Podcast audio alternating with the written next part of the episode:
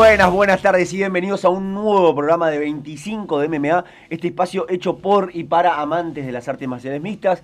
Mi nombre es Santiago y los vamos a estar acompañando como todos los sábados de 14 a 15 horas a través de Radio Sudamericana, la 100.5 y también nos pueden encontrar en Instagram como arroba 25 de MMA. Y ahí van a poder ver el programa en vivo porque en este momento está haciendo Lucas, está encargando de hacer la transmisión en vivo para que nos puedan ver las caras y puedan ver a través de esta plataforma nuestro programa. Hoy un programa con dos UFC, dos Fight Night bastante interesantes. Uno que sucedió el sábado pasado eh, con una pelea estelar estupenda que estelarizaron eh, Holloway y la Pantera Yair, la Pantera Rodríguez. Y además hoy vuelve a la jaula una ex campeona de UFC, vuelve a la jaula Misha Tate enfrentando a Caitlin Vieira. Así que dos Fight Night muy pero muy buenos, con muy buenos combates que nuevamente vamos a tener hoy un UFC que empieza a las 17 horas. Así que no sabemos por qué, pero la mejor empresa del mundo en lo que se trata de artes marciales mixtas, últimamente está haciendo los eventos de tarde.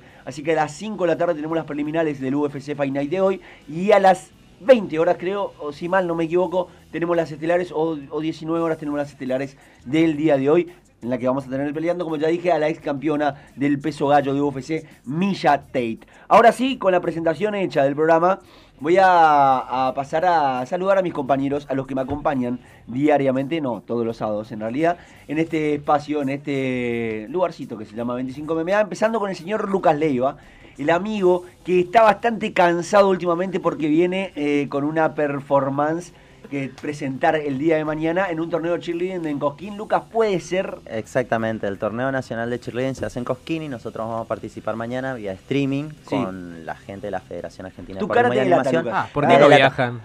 ¿Por qué no viajan? Porque no se puede viajar todavía, Pero sí está habilitado hasta para no, comer. Se va a poder viajar. No, pero porque mi chico, mi grupo es juvenil, son ah, todas menores.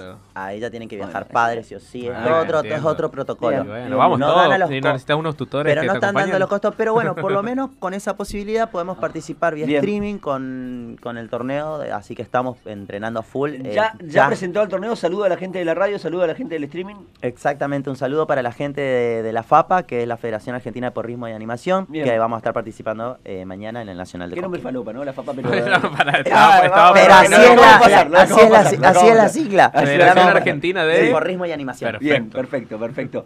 Eh, después de, esta presentación y con Lucas Leiva haciendo su entrada, Como este siempre, obvio, inmaculado. Inmaculado. Pero acá presente. Por lo menos... Sí acá sentado presente. Sí, sí, sí, necesito. Roto, pero acá presente. ¿Cómo?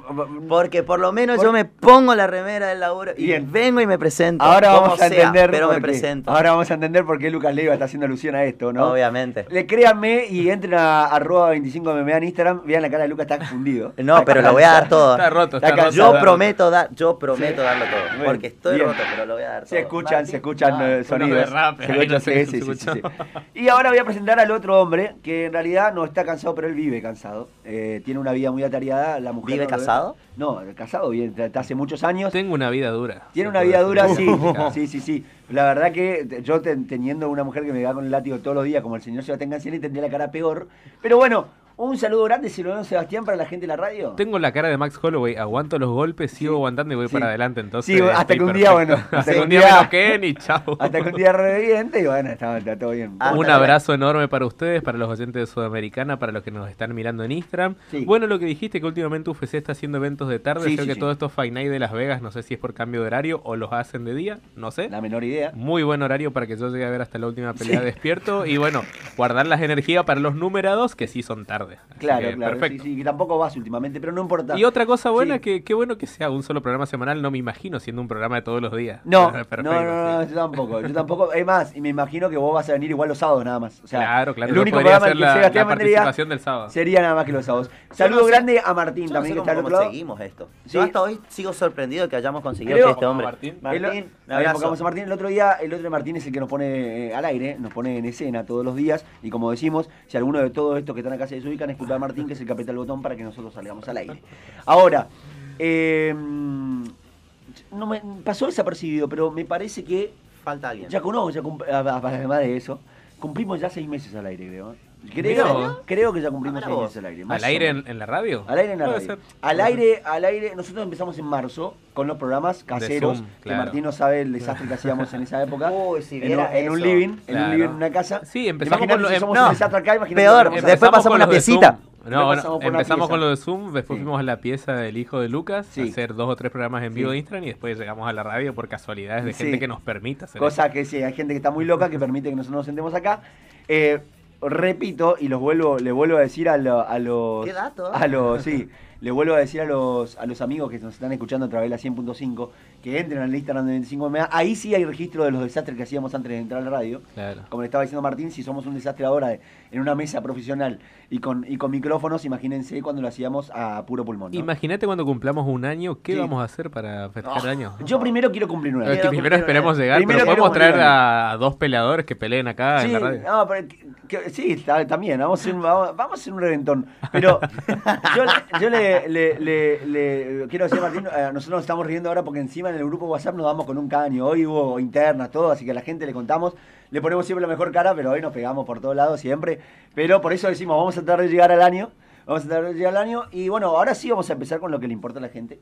O creemos que le importa a la gente, que es la cartelera de, de UFC que pasó el sábado Solo pasado. permitime mencionar nomás. Ah, Que nos falta una persona en la mesa. Yo la voy a mostrar acá. Fíjense, está vacía. Sí, el alcohol en Tiene el, alcohol, en gel. Hay un alcohol en la, silla de donde tendría que estar el señor, le contamos a la gente de la radio, Adrián El Piqui Barnechea, que según escribió el chino por ahí, eh, de cabeza por ahí hace un ratito, dijo eh, que lo está esperando el chino todavía. Bueno, no, no sabemos muy bien ¿Qué le está pasando al señor eh, Piqui, Adrián Barrenchea, que hoy no vino nuevamente? Creo que está laburando. Yo creo que, a ver, tengo que, defender a un técnico eh, profesional de multicategorías del hockey femenino de Corrientes que está trabajando. O sea, está. Qué grande le queda todo ese. porque las chicas de hockey se suben a la piquineta y el Piqui las va a sacar campeones, así que hay que aguantarlo. Bueno, veremos a fin de año, veremos a fin de año qué es lo que está pasando. Un saludo grande a Vicky, a Samuel, a Cabe, a Silvia y a todos los que se están conectando al Instagram de 25MMA. Les repetimos, eh, pueden entrar eh, al Instagram, arroba 25MMA, no es el nombre, así que ahí nos van a encontrar seguro.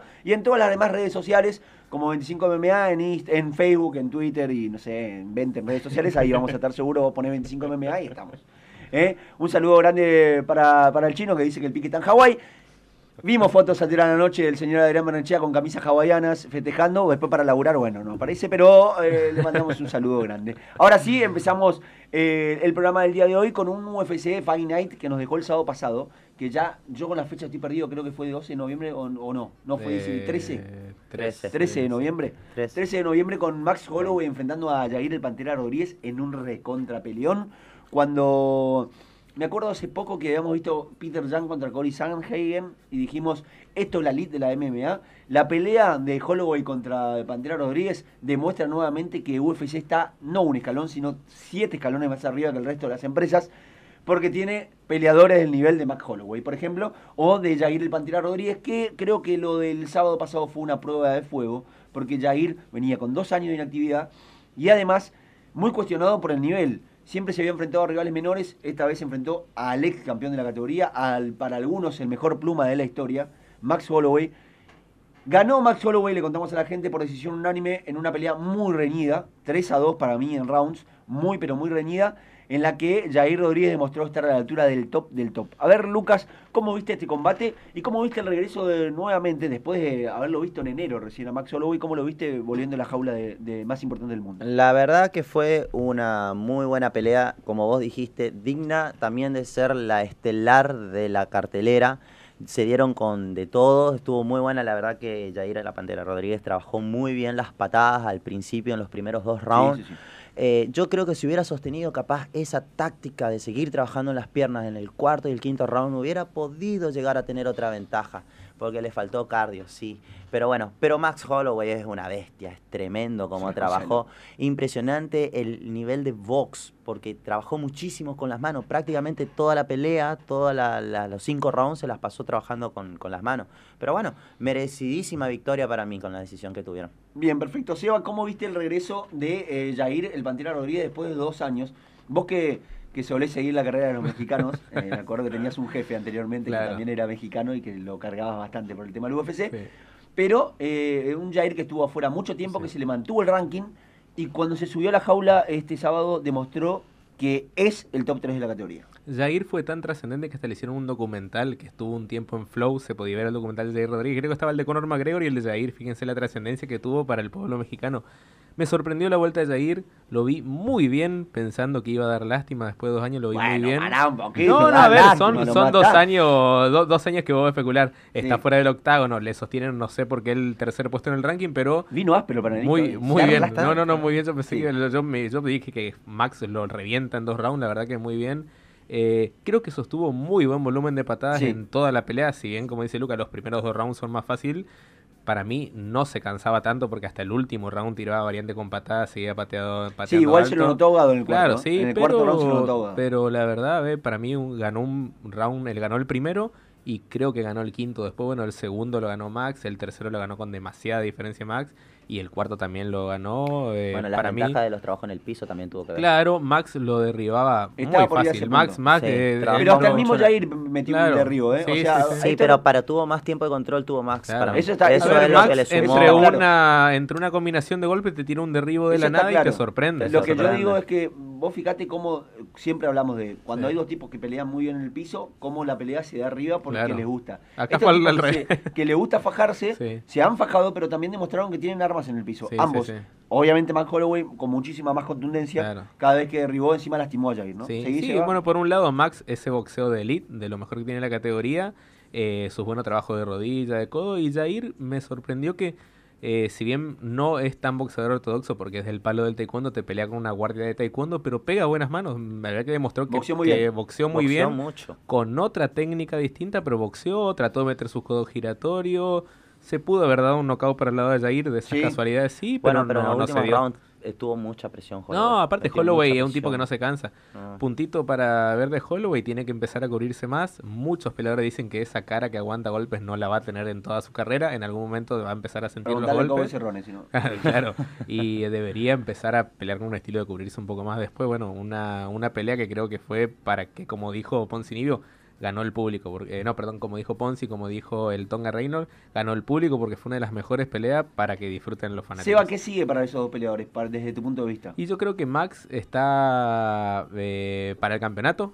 Eh, debería esperar a ver qué pasa, si le dan una tercera o no contra Volkanovski, yo creo que sí. Y Jair debería ver, no sé si Qatar o Chang Jun Sung, o sea, una buena pelea. claro, ya peleó, bueno, contra, contra Qatar podría pelear.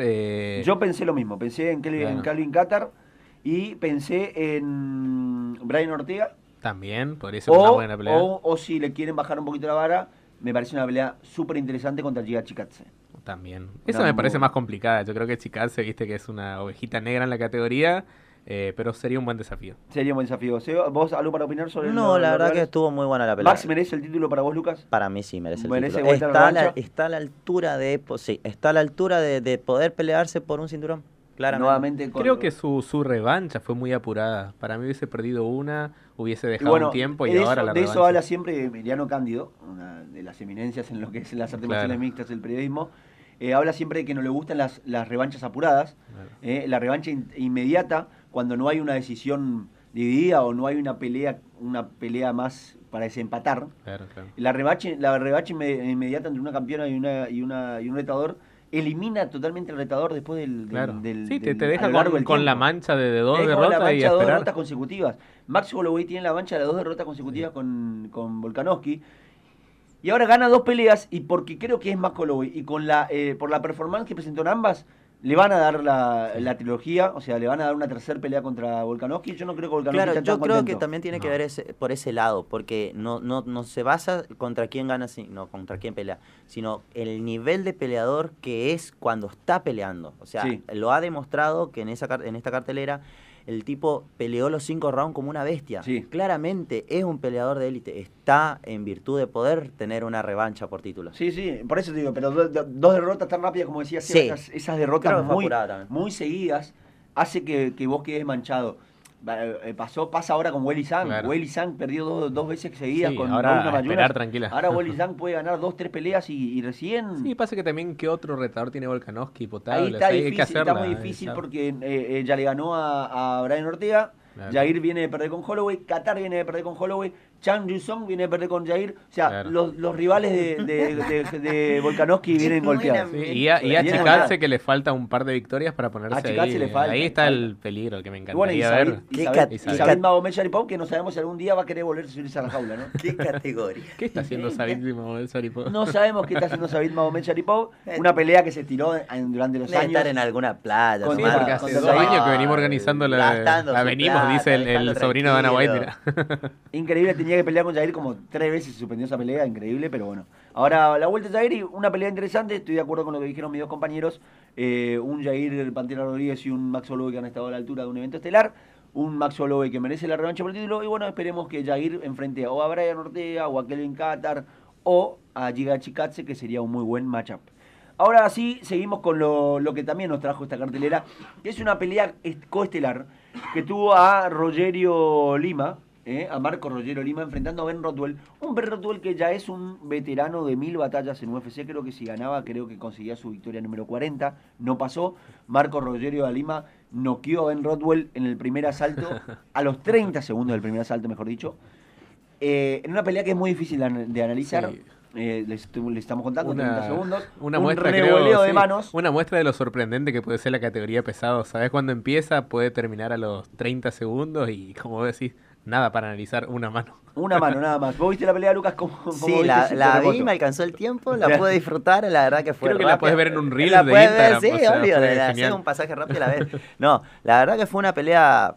Sí, que no, la, no, no, no, no la supo frenar, no la supo contra, contrarrestar ni nada, así que fue una pelea que lamentablemente, por suerte después vino la pelea de, de Matt Holloway que, que compensó esa pelea porque la verdad que fue tremenda. Detalle aparte de esa pelea de Marco Rogero de Lima y, y Ben Rodwell. Primero, que no me gusta ver perder a Rodwell. Eh, bueno, viene. Vos le tenías mucha fe. ¿eh? Venía una victoria. No me gusta ver perder a Rodwell porque es uno de los tipos entretenidos. Eh, Marco Rodríguez de Lima metió ahora dos victorias consecutivas. Está 4-2 en la categoría de los pesos pesados. Antes peleaban los semicompletos. No, no siempre pelearon los pesados. Está 4-2 en la categoría de los pesados. O 5-2. Eh, y ahora yo no creo que merezca un lugar en el ranking. O, pelear contra un rankeado después de dos victorias consecutivas. Eh, pero me, si, si, va contra un rankeado tendría que ir contra el 15-14, que creo que está Pivach y Pavlovich por ahí. Me gustaría verlo contra Chris Barnett que lo vimos el fin de semana pasado, el gordito meter esa patada giratoria en la cabeza. Me gustaría ver a Rogerio de Lima con Chris Barnett, dos tipos que están fuera del ranking. Y si ahí gana alguno de los dos, ahí recién hablar de un top 15 para ambos, ¿eh? para Chris Barnett y para, y para Rogerio, Marco Rogerio Lima.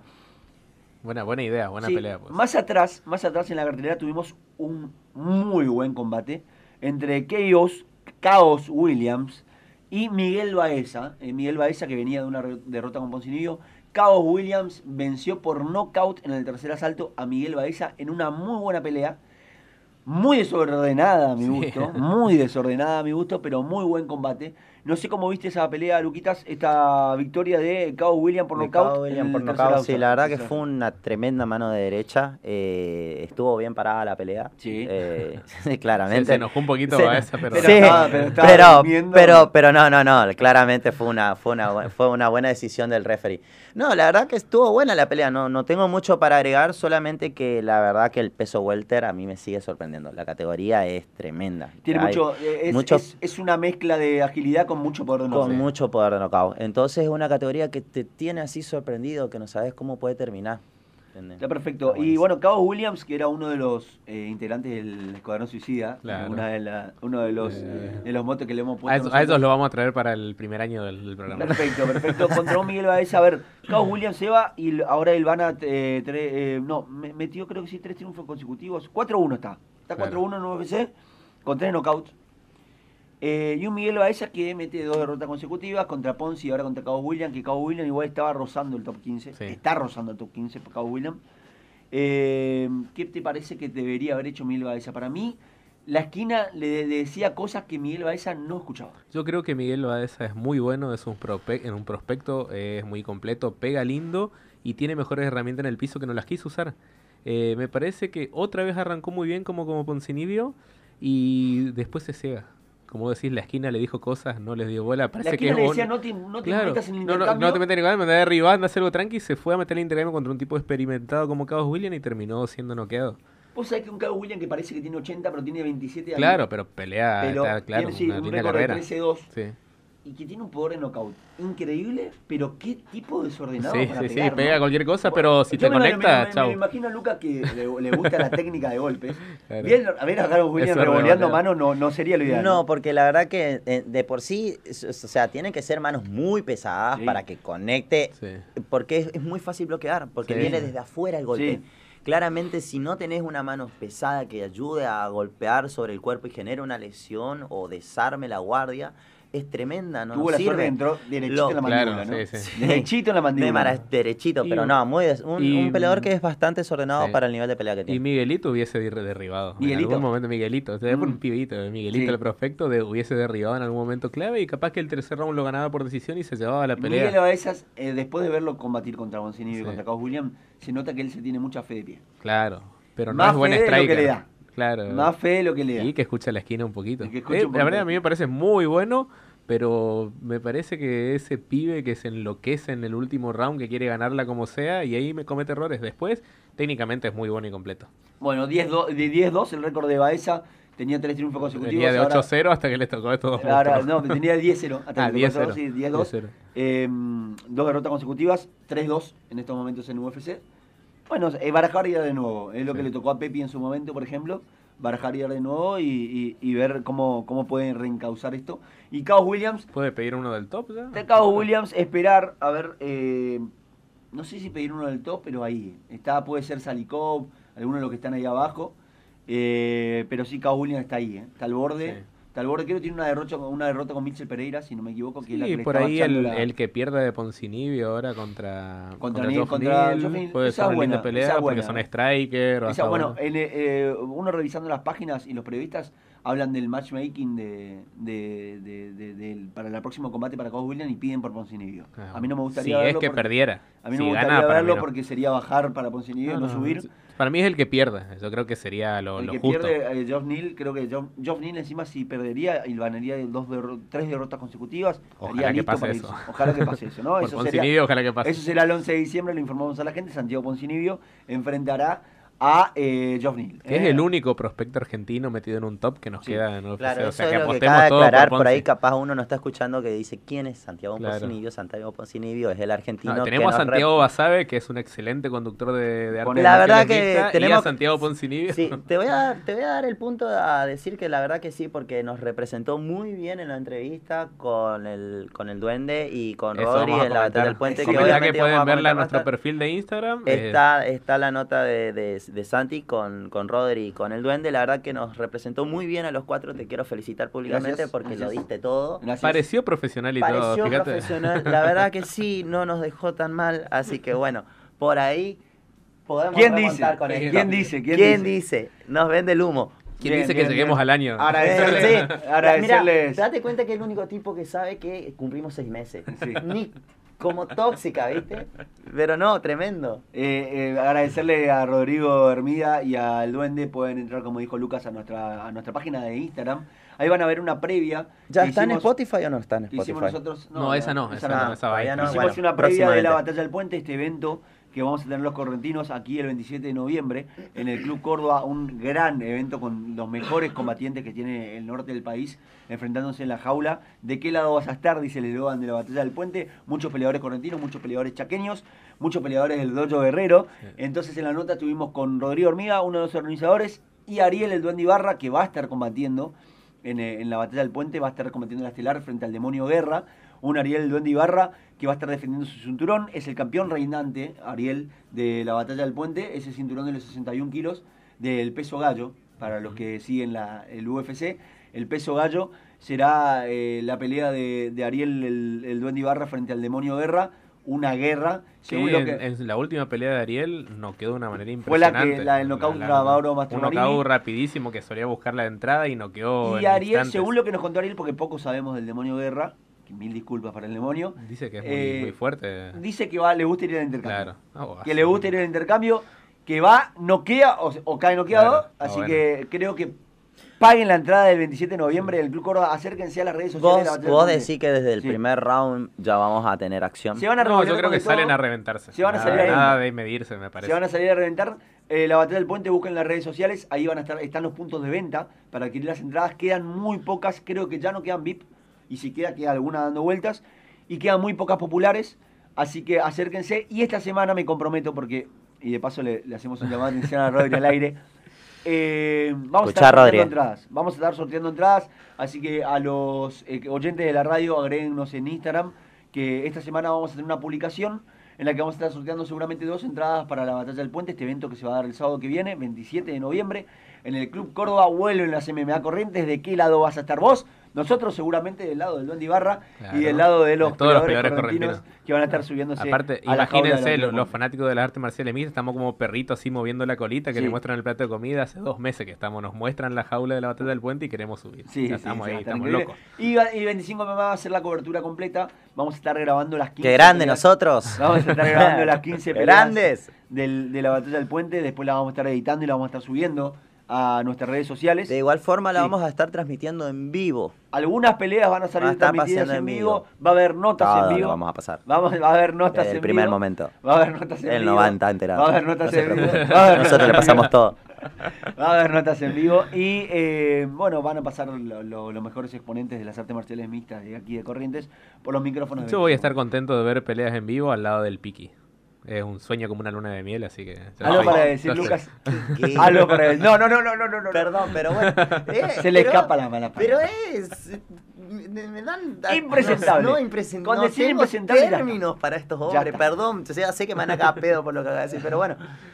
Son unos impresentables. Impresentables, impresentables está bien. vamos, vamos a hablar rápido de la de. Rapidito, Song Yadong. Song Yadong, que la verdad una. La digo yo, lo que vos Song Yadong le ganó a Arce en una pelea en que salieron a intercambiarse. Noqueó. ¿eh? se demostró que el, coreano pega muy fuerte. Es un chino. Es un chino. es un chino, no coreano. Me equivoqué, claro. Yo le aclaro por la duda que es un chino. Eh, tiene ojitos chatitos. Pero es chino. Pero bueno. Eh, es chino y es el ranqueado número 15 la claro, edición número 15. Eh, la verdad que una pelea que iba a ser entre dos strikers muy buenos, pero que se notó la diferencia que, que es John, es, ¿cómo se llama? Song Yadong. Song Yadong.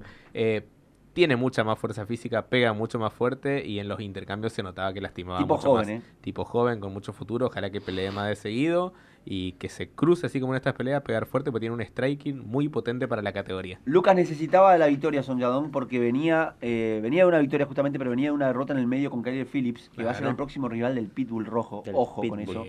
Ojo con eso. Qué linda pelea. Ojo con eso. Eh, un Song que también necesitaba finalizar, porque era un tipo de muchas decisiones. Sí, estaba teniendo muchas decisiones ya en su representación en las peleas en el octágono. La verdad que estuvo buena la pelea, estuvo tremenda. Como dice Seba, la, la diferencia Stranky fue bastante clara. Creo que eso fue lo que le dio el detonante para que le gane. Bueno, y para cerrar el primer bloque, antes de irnos a la pausa, eh, Joel, el fenómeno Álvarez, eh, este español de 28 años que se mete en el top 15 de UFC después de este combate Joel, el, el fenómeno Alves, eh, no, no, noqueó vía codos a Tiago Moisés. Tiago Moisés, el 15. El 15, ¿a qué hora sortean las pizzas? Dice Arturo. Me, disculpa a la gente que estoy leyendo los mensajes de Instagram, me distraigo. Arturo ganó unas pizzas. Y Arturo dice que hora sortean las pizzas, exactamente. Eh, mandan un, beso grande también. Eh, bueno, le mandamos un beso muy, muy grande a, a, Ana que nos está viendo, que manda saludos para Lucas y para Canciani también. Así que un, un, beso, un beso grande para Ana. Eh, y bueno, como digo, Joel Álvarez noqueó vía codazos a, a Tiago Moisés. Un Joel Álvarez que es muy largo, mide 1,91, es muy alto para la categoría. Yo podría decir que estadísticamente supo aprovechar su alcance. Bien, perfecto. y además. ¡Qué hombre! entra así. Con cuatro victorias consecutivas entra en el ranking de los pesos ligeros. Entra como número 15. Bien los españoles, ¿eh? pero a mí me gustaría que dé el peso primero. Claro. En las dos últimas peleas no dio el peso y así todo lo dejaron entrar al ranking. Eso, eso lo dejaron entrar al ranking. Algo muy complicado. Yo creo que UFC tiene pensado hacer eventos en Europa el año que viene. seguro en Francia. en Francia, a Francia va seguro. A Francia va seguro. Y tener un español en la cartelera llama mucho al público europeo.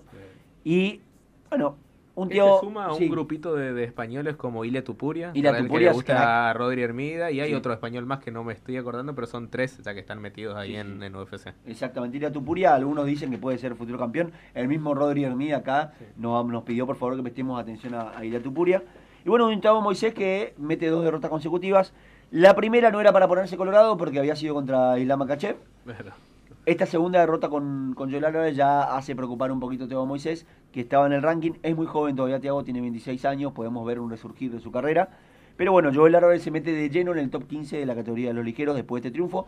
Un buen knockout vía codazos, eh, aprovechando, como dijo Lucas, su alcance, este tipo de 1.91. difícil meter a un tipo de 1.91 en la categoría de los 70 kilos. Eh. Vamos a ver cuánto le dura esto a Joel, a Joel Álvarez y si puede dar el peso en los próximos combates, si no va a tener que terminar subiendo al peso welter. Con esto nos vamos eh, a ir a la tanda, a la pausa que tiene este programa. Eh, nos queda hablar del UFC que se va a desarrollar el día de hoy a partir de las 17 horas por ESPN. Volvemos a tener la cartelera por ESPN, gracias a Dios. Pero eso vamos a hablar después de la pausa. Eh, Martín, sácanos un ratito que enseguida volvemos con 25 de MMA.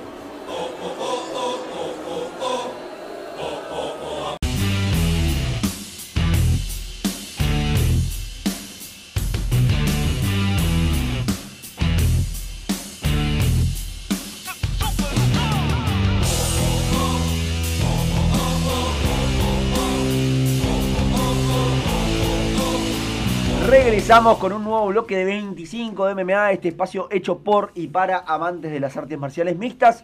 Ahora sí, analizando el UFC que va vamos a presenciar el día de hoy. A partir de 17 horas tenemos el regreso de la ex campeona de peso gallo y hermosísima Misha Tate, ¿eh? Eh, cupcake cake o pastelito o como le quieran decir ustedes, la ex campeona, la que perdió el cinturón contra Amanda Nunes, o sea, Amanda Nunes le sacó el cinturón a Misha Tate hace varios años ya atrás. Creo que cuatro. Sí, eh, si no me equivoco, fue en el UFC 200 o no. O el UFC 200 fue cuando le sacó Misha a Holly Holm. Habría que buscarlo. Pero eh, Misha Tate fue campeona. Eh, ella le sacó el cinto a, Holly Holm y eh, la durmió a Holly Holm, me acuerdo, con una sumisión. Y defendió su cinturón contra Amanda Nunes con una derrota. Amanda Nunes desde ese momento, y estamos hablando ya que debe ser hace seis años por ahí, cinco o seis años, es campeona de la categoría, del peso gallo. Milla estuvo retirada durante dos años, fue mamá, y eh, emprendió un regreso. ¿eh? la, vimos, la vemos muy bien físicamente a Milla Tate. Tiene 35 años, todavía es joven. Es joven, o sea, es veterana, pero todavía es joven. Uno cuando la vio volver pensó, vuelve con 38, 39 años Milla Tate. No, volvió con 35 años. Y volvió con un triunfo frente a una Marion Renault que se estaba retirando.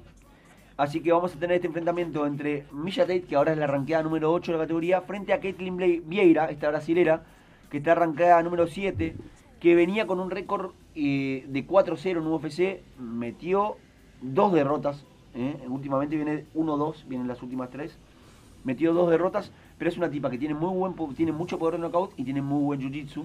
Así que, Lucas, ¿qué vamos a ver entre Misha Tate y Caitlin Vieira? Una Misha Tate que es una muy buena luchadora pero que el striking siempre o casi nunca fue su fuerte.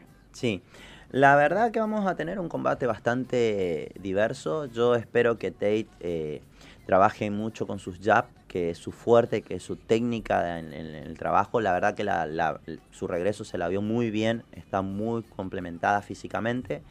Eh, pero Vieira tiene, en, lo que es mi análisis, tiene más alcance. Y espero si supiera trabajar eh, con inteligencia. Que raro Lucas yendo al alcance. Obviamente, si supiera trabajar con inteligencia, con el alcance que tiene mayor a lo que es Tate, eh, podría llegar a dominarla. Tiene un trabajo muy inteligente. Eh, sé que es la menos favorita. Obviamente Tate es la que está teniendo como mayor aceptación o porque lo va. Pero la verdad que tiene mucha, mucha variedad Vieira para proponer y si lo trabaja inteligentemente puede llegar a ganar a Tate. Pero yo le doy más fe a Tate. Porque tiene, tiene un, muy buen ritmo. Y lo demostró con la, con la pelea anterior contra Mario, la había demostrado muy bien. Así que la verdad que yo tiro mi, vela para ella. Bien, bien. Se va 30 años para Kathleen Beira, 35 para Misha Tate. ¿Dónde estará la clave o por dónde pasarán las claves para que este combate se vaya para un lado o para el otro? Mira, a mí de Misha Tate me entusiasma mucho más el proyecto como futura retadora de Amanda Nunes. Misha Tate, que es una, una luchadora a ras de lona muy buena, volvió con una versión en la que físicamente se la ve más fuerte y con mejores golpes, mejor box y box más potente, que yo creo que es lo que necesita. La verdad que siempre fue muy flojo. Claro, lo que necesita para tener una pelea digna contra Amanda, si se le da entonces el proyecto Misha Tate como futura retadora de Amanda, es lo que más me entusiasma. No lo que veo hoy, si bien físicamente está muy bien. Milla está muy bien siempre, eh, convengamos eso, y, pero llegó muy bien al pesaje. Entonces se la ve muy entera a pesar de lo buena o lo bien que está siempre. Pero bueno, eh, pero por el lado. luego quiere decir que está buena, ¿no? Es lo único que quería decir. Está bien, Pero, a ver, y bueno, por el lado de la brasileña, lo que tiene la brasileña es que. Eh, trata de boxear, pero es muy desprolija, revolea demasiadas manos, entonces me parece que es un punto favorable para ver si Milla tiene que practicar un buen striking en su momento. Y después la brasilera tiene buenos derribos y Podría trabajar mucho. Claro, que a ver si tenés una, una peleadora que te revolea mano, vos podés trabajar bien tu striking si querés demostrarte. Y por el lado de la, la brasilera también eh, te derriba mucho y busca desde arriba meterte llave de brazos, que yo creo que Milla Tate tiene con qué contrarrestar eso. Mi favorita. Recordemos que Milla, Milla se comió, creo que dos o tres palancas de brazo contra contra Ronda Rousey. Claro. En una ronda le rompió. y, Vieira, es cinturón negro. Bueno, por, eso el, el, fuerte de Vieira es, es la palanca de brazo. Entonces hay que ver si se prepara para venderse, defenderse eso. Creo que se van a fajar igual arriba. Me parece que está hecho para eso la pelea. Bien, estaría buenísimo. Estaría buenísimo. ¿Para vos para qué lado se va? Para mí, por la de Tate. Los dos van con No, de un intercambio en las redes sociales que acaban de tener Sebastián y, Arturo. Eh, ah. De eso me estoy riendo. Eh, no, no, no, no puedo, este pero no, no me expresé al aire porque lo estoy viendo en las redes sociales en este momento. Pero yo te veo de frente. Eh, bueno, está bien, pero le contamos a la gente que nos está este escuchando. Le contamos a la gente que nos está escuchando y a Martín que está al otro lado que yo en el corte. ¡Cuelga! en el corte dije que eh, Sebastián era el Ibai correntino, el Ibai, el streamer, y Arturo puso abajo que Ibai no está tan gordo. Eh, y de eso me estoy riendo, y Sebastián le contestó, chau tu pizza Arturo, que eran las pizzas que había ganado la semana pasada. De eso me, estoy, me, está causando. Hay que pelear con todos. Si Lucas no me peleé, hay que pelear con alguno que escriba en Siempre Instagram. Siempre tiene que pelear con alguien en este programa. Eh, seguimos con, el, con, con, con la cartelera. Esta cartelera que para mí. ¿Y para vos quién gana? Oh.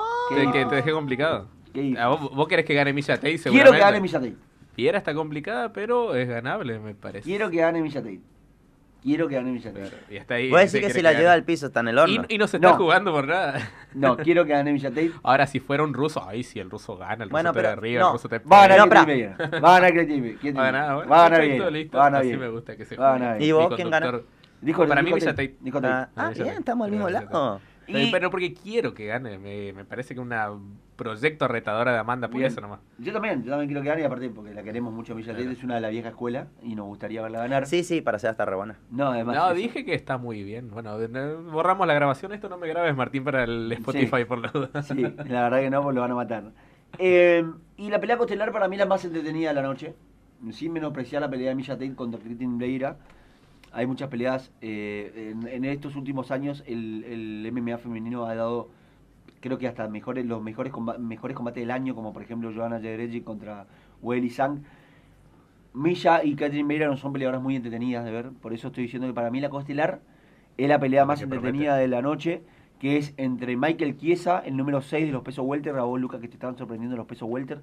Michael Chiesa, que es el número 6 de los pesos welter, enfrentando al número 14, Sean Brady, que yo voy a dar un par de datos importantes. Chiesa la agarra porque pierde. Michael Chiesa viene de perder, exactamente, viene de perder. Contra Luque. Contra, Vicente Luque. en un gran combate. Tiene un récord de 4-1 en peso welter. Venía invicto antes de perder con, con, con, Luque. Le ganó a Rafael Dos Anjos, a Diego Sánchez, a Carlos Condit y cuando tuvo su paso por los pesos ligeros, le supo ganar a Benil Dariush, que hoy es el número 3 de los ligeros. Un Chiesa que es peligrosísimo en el piso pero enfrenta a un Cian Brady, que es número 14 en el ranking, que prácticamente no lo quería agarrar nadie. Nadie quería pelear con Cian Brady, porque tiene un récord inmaculado de 14-0 y tiene una muy buena lucha. Además, no escatima en ir al palo y palo. Algunos hablan de que Sean Brady es el caballito, es uno de los caballitos negros que tiene la categoría de los pesos welter. Yo lo quiero ver contra rivales de fuste. Eh, todavía no lo vimos pelear contra nadie muy, pero muy importante. Viene a ganar a Jake Matthews, que es un rival con un eh, muy buen nivel, pero no es un rankeado. Yo no sé qué pudiste investigar vos, Lucas, de este combate entre el número 6 de la categoría de los pesos welter y el número 14, para decirnos o para dilucidar más o menos por dónde puede ir esta pelea. Y la verdad que tenemos a un, como vos decís, a un Michel Chiesa, que tiene... ¿Cómo?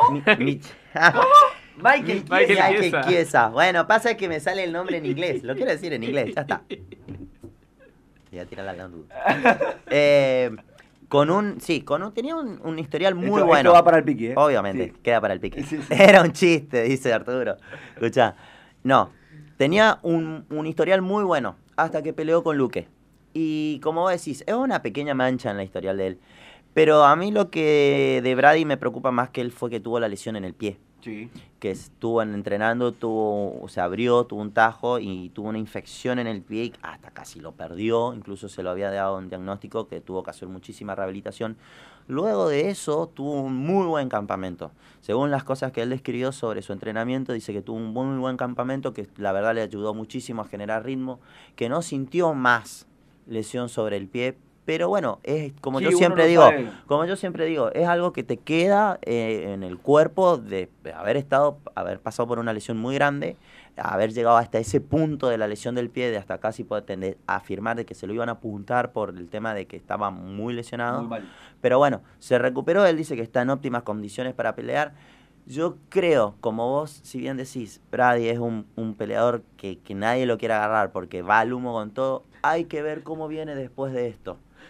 ¿Puedo interrumpirte? Arturo dice que así se dice en inglés, por Dios. bueno, Lucas cometió una error.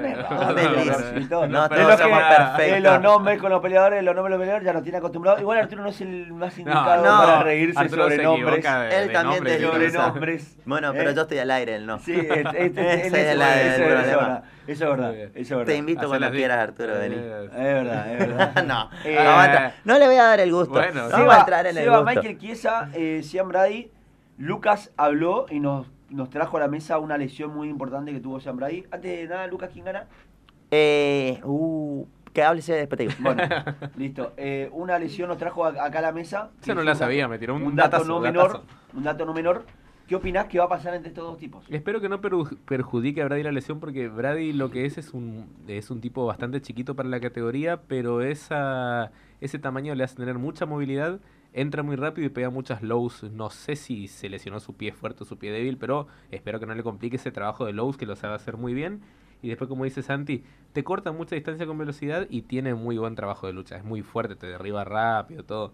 Y por el lado de Kiesa, bueno, Kiesa es un ganador de TAF, Kiesa venía muy bien. Kiesa quizás su striking es un medio medio pelo, nomás su striking. Tiene buen jiu-jitsu. Pero tocas el piso con Claro, es el tema que tiene buen jiu-jitsu ofensivo, pero contra Vicente Luque nos demostró que no sé qué tan bueno es su jiu-jitsu defensivo. Entonces, a ver, te puede someter de la nada y puede comer una sumisión. Y por el otro el lado de Brady, vi que es muy bueno eh, usando las guillotinas un puntito a favor también porque puede ganar Brady y que nunca lo derribaron en la UFC.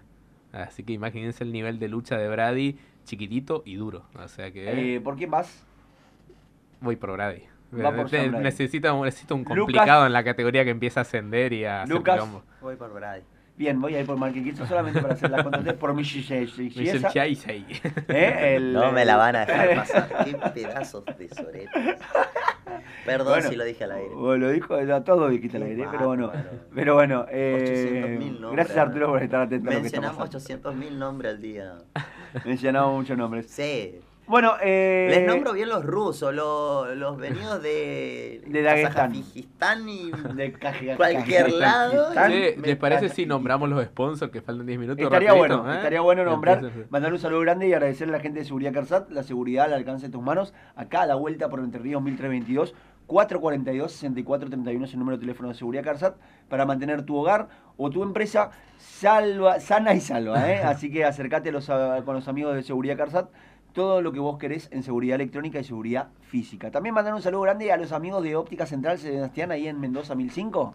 Como no me acuerdo nunca los teléfonos, un saludo para la gente de Óptica Central, Mendoza 1005 Skinny última tecnología para protegerse de las pantallas digitales con lentes con filtro de luz azul y toda la nueva colección de lentes de sol a la disposición del cliente. Eh, también un saludo para la gente de Pisa y Birra.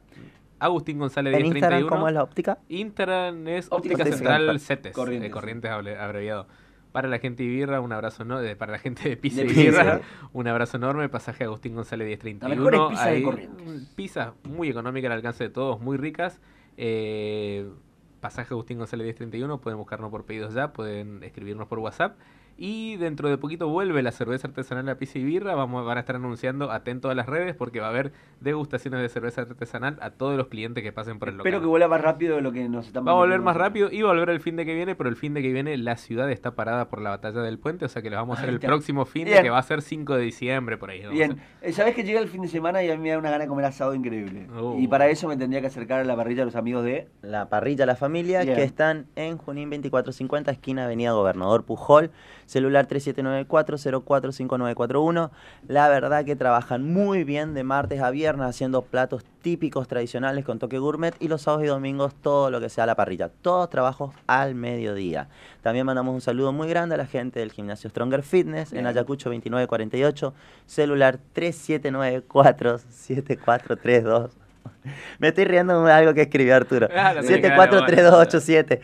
La verdad, un saludo muy grande a, la gente del gimnasio Stronger Fitness. Es un gimnasio deportivo funcional y de complemento. Perfecto, cumplimos con todos los sponsors. Ahora sí, vamos a hablar rapidito. Es imposible no reírte con los comentarios, Arturo. La verdad que lo odio, pero bueno. Eh, vamos a, rapidito lo que queda de la cartelera del día de hoy, que va a empezar a las 17 horas, lo dijimos. Eh, Rani Yaya, un veterano de los pesos gallo, va a estar enfrentando a Kyung Hu Kang. Iba a decir una, un nombre de pelea de Mortal Kombat. Rani Yaya contra Kyung Hu Kang. Es bien de Mortal bien Kombat de, la Mortal Kombat de Kyung Hu Kang.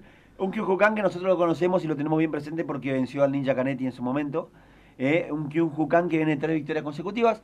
Está queriendo meterse en el top 15. Un Rani Yaya que salió del top hace poquito, pero que es un peleador de elite con un jiu-jitsu increíble. Gran combate en la categoría de los pesos gallo. Después tenemos a Joan, Joanne Wood, ahora se cambió, se cambió el nombre porque eh, esta chica se casó. Era Joan Calderwood, ahora se llama Joanne Wood. Eh, eh, va a estar enfrentando a Tayla Santos. Esta pelea es muy importante en lo que sería lo que se vendría a definir para la próxima contendiente para el reinado de Valentina Shevchenko. A Jojo Calderwood, o Jojo Wood ahora, la tenían apuntada como la próxima rival eh, había perdido contra Lauren Murphy, pero siempre alterna buenas y malas. Imagínense cómo estamos con la categoría de los, pesos mosca, buscando un, rival a Valentina Shevchenko que cuesta muchísimo. Que una peleadora como Giovanni Wood viene de ganar una, perder una, ganar una, perder una, y, está muy cerca de pelear por el título porque ya no hay más retadoras. Y enfrente va a tener a una Tayla Santos, que tiene un récord que en números impacta, tiene un récord de 18-1. Eh, viene de tres victorias consecutivas. Arrancó en su debut, que venía invicta, arrancó con una derrota contra una Mara Bolelia, que es una peleadora que ya la echaron de UFC porque ganó cuatro derrotas consecutivas. O sea, fue una derrota. Su, mancha es contra. Fue una derrota muy rara, esa de, de Tayla con, de, contra, Joanne, contra Mara Borela. Pero bueno, vamos a tener a, a, a Joanne Wood enfrentando a eh, esta Tayla Santos. Santos, que es una muy buena striker. Era muy buena striker. Un, un muy pulido, pega bien, eh, es rápida y le gusta llevarte contra el clinch para meterte codos y rodillas, porque me parece que es bastante alta, llega muy, muy fácil con, las rodillas. Así que eso es bueno. Bueno, pero tiene, tiene lo que dice Santi, esta semi mala racha de, de haber tenido una derrota, una victoria, una derrota, una victoria. Esa es No, esa es claro, Johnny Wood. la que viene para claro, atrás. Eh, la Santos es la que en Muay anda bien. Claro, por eso. hay que, hay que contra... tiene muy es muy buen strike. Tiene, tiene muy buen strike, sí, sí, sí. Y bueno, ojalá que se le reversione o, o no sé, ¿vos qué opinás, Santi? No, para mí, eh, a ver, si vos me preguntás por quién voy, yo creo que es una pelea muy pareja. Sí, es pareja, eh, para mí es pareja, si me deja decir, pero me parece que tiene un puntito más a favor en, en, peleadora más completa Tayla Santos. Bien. Tayla Santos, aparte del Muay te puede derribar. Tiene, piso. Tiene piso, tiene de esos gran pound asesinos que te pegan hasta que te duermen, o sea, está... Me parece más completa. Después tenemos, por último, eh, y ya nos van a quedar menos de 5 minutos de programa, eh, tenemos por último a un Adrián Yáñez, que va a estar enfrentando a eh, David Grant. Que sorprendió hace poco Adrián, Adrián, es un animalito, es un tipo muy entretenido para ver. Eh, tiene una pelea casi 100%, hasta ahora lo que lo vemos pelear de pie. Eh, muy buen boxeo y muy buenas patadas. viene de tres victorias consecutivas en UFC y si contamos la victoria que tuvo en el Contender Series, son cuatro victorias consecutivas por knockout. O sea, estamos hablando de un tipo que en los pesos gallos tiene mucho poder Esa fue la pelea que venía ligando contra y metió Costa. Claro, contra Randy Costa y metió un gancho salvador que vos decís cómo aguantó para meter ese gancho con fuerza. Exactamente, Randy Costa en el primer round le pegó por todos lados. Sí, sí. Y Yanis agarró y en el segundo, en el segundo Metió un ganchito, ¿qué? ¿Fue al hígado, a la cara? No, a la cara. A la cara, un, gancho a la cara y la liquidó ahí. La liquidó ahí. La verdad que fue un peleón. Le dicen el mini más Vidal, le dicen el mini Jorge más Vidal a Yanis, pero porque aparte es parecido físicamente. Claro, claro. Eh, tiene raíces latinas.